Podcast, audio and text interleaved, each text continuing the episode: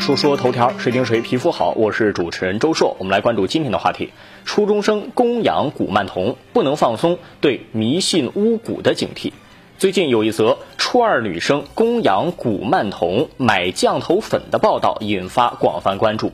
古曼童，古是古代的古，曼是泰国首都曼谷的曼，童是儿童的童，古曼童。根据报道呢，初二女生婷婷在家里头悄悄供养古曼童。不仅如此，她还购买了迷情蜡烛、降头粉这些产品。她的母亲说，为此至少花费了四五千元。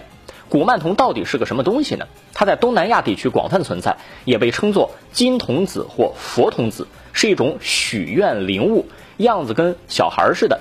供养古曼童类似通俗意义上的供佛牌，供养它呀，据说能够实现各种愿望。而降头粉，顾名思义就是下降头的时候用的，也是为了达成所愿，是施行巫术所用的道具。但从报道当中看，很多孩子购买的降头粉更多的是像迷情药，听起来就有一种寒意从头到脚冒了出来。本来是电影里头的场景，没想到居然出现在初中生的日常生活当中。说起来，它不就跟养小鬼扎小人一个道理吗？就算在成年人当中，这种迷信应该也是很少见了，怎么会出现在初中生的生活当中呢？他又是受到了谁的影响呢？根据媒体调查，发现在一些贴吧以及社交网络群当中，会有类似供养古曼童的分享，也就是说，网络成了这种迷信思想的传播途径。我记得以前在初中、高中的时候，流行过一段时间的迷信，当时叫笔仙，笔就是咱们用的那个笔啊，笔仙。八零九零后可能很多人有印象。不过当时感觉起来，它就像是一开玩笑。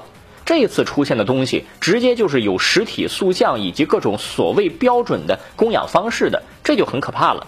往小了说，有可能会被不法分子利用，让本来就不谙世事、没有防范能力的初中生陷入债务危机或者上当受骗。往严重了说，受这种迷信思想和巫蛊术的影响，指不定孩子会产生什么奇奇怪怪的想法，做出什么常人无法理解的事情。这个事情，我觉得必须要严肃对待。第一。对孩子要积极引导，不过得注意方式方法。青春期的孩子啊，正处于叛逆期，你别劈头盖脸一通骂，结果越骂孩子越反感。第二，切断巫蛊邪术传播的途径。我觉得这种东西类似前段时间社交群里头传播的那种自杀群等等，属于一种糟粕和小范围传播的亚文化。如果不加以控制啊，或许会造成不良影响。第三，找到源头。谁出于什么目的在未成年人群体当中传播？是不是有一些利益链条？总而言之，绝对不能让巫蛊邪术祸害下一代。下个事儿，最近山西太原一个烤肉店打出了宣传口号，说曾经参加援鄂的医护人员就餐可以免单，家属可以半价。结果呢，穿着援鄂工作服的医护人员前去就餐，结果被连番查验，除了工作证、荣誉证和身份证，还要他出示户口本儿。而在宣传海报里头，并没有要求就餐携带户口本。随后商家表示啊，视频被曲解了，要户口本是针对医护家属的，活动是全年免单，下次可以携全证件再来。最近针对援鄂医护人员的餐饮免费优惠纠纷，全国各地爆出来不少。要我说，有些商家根本就是利用这些事情作为噱头吸引眼球，真到优惠免费的时候又觉得肉疼了。你说一顿饭你的成本能有多少钱？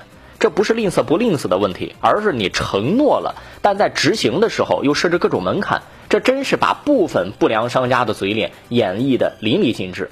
没有金刚钻就别揽那瓷器活儿，如果承诺了就应该一诺千金，诚实守信。咱们就说涉事商家要求的户口本，宣传海报里头本来没写。谁出门吃饭会带着户口本呢？这不就是恶心人吗？有人也表示，应该站在商家角度考虑考虑。疫情期间都不容易，刚复工复产，对医护人员家属身份到底怎么核实，太关太严都不合适。但我觉得吧，不用这么理解商家。你要么就别说，一方面想充大方的，一方面呢又不想吃太多亏，算计来算计去，世界上什么好事都让你占了，哪有那么多好事啊？说说头条，谁听谁皮肤好？我是主持人周硕，下期节目咱们接着说。